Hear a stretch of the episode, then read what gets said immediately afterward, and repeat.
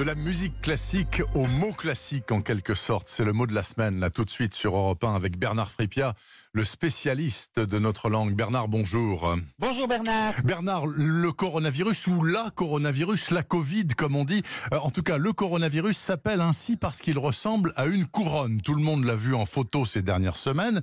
Aussi avez-vous choisi le mot couronne qui vient du grec, je crois. Mais oui, du grec coroné qui désignait alors d'abord une corneille, l'animal, ensuite un objet courbé et au sens figuré une couronne. Alors on suppose que le bec crochu de la corneille explique cette similitude. D'accord. D'un autre côté, le confinement nous a permis, je vous le rappelle, pour beaucoup d'entre nous, de bailler aux corneilles, n'est-ce pas? Bah absolument, donc comme quoi les langues peuvent prendre des courbes humoristiques. hein. Oui. Quand les Romains créent corona, ils ne retiennent que le sens de couronne. Alors il arrive chez nous au XIe siècle, mais on le prononce coronne et au XIIe couronne. Couronne, C-O-U, donc deux voyelles pour un seul son. Bah oui, alors que d'habitude un seul suffit, A-E-I-O-U, Oui. une seule voyelle. En latin, le son OU s'écrivait U. Passe-moi ton curriculum vitae, disait Messaline à son assistant mort de peur. Alors, chez nous, le son OU disparaît complètement au 8e siècle. Et comme la lettre U est sans emploi, eh ben, on l'utilise pour indiquer un nouveau son d'origine germanique, le son U qu'on retrouve dans nu. Et actuellement, le son OU existe tout de même. Ah, oui, parce qu'il est réapparu au XIIe siècle, suite à l'évolution du hall plus consonne, qui finit par se prononcer ou. Colp devient cou. Mais alors, comment écrire ce son ou La lettre U est occupée.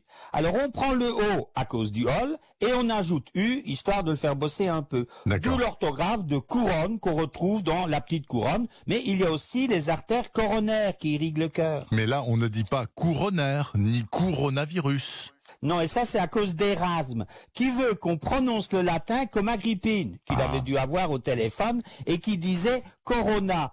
Alors quand il parlait latin, nos aïeux disaient corona.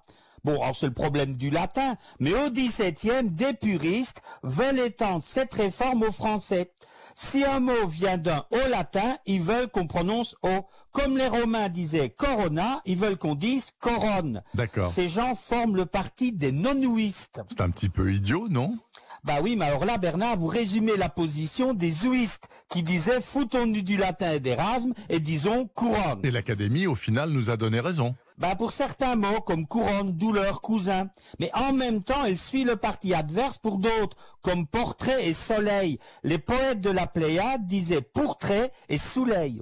Bon, la moralité de ce truc très emmêlé, c'est quoi? Eh ben, visiblement, hein, la Belgique n'est pas la seule à connaître des conflits linguistiques. Ah bah. Eh, on se sent moins seul. Mais oui, vous n'êtes pas seul, Bernard Frépia, Outre-Cri, Kievrin, n'ayez crainte.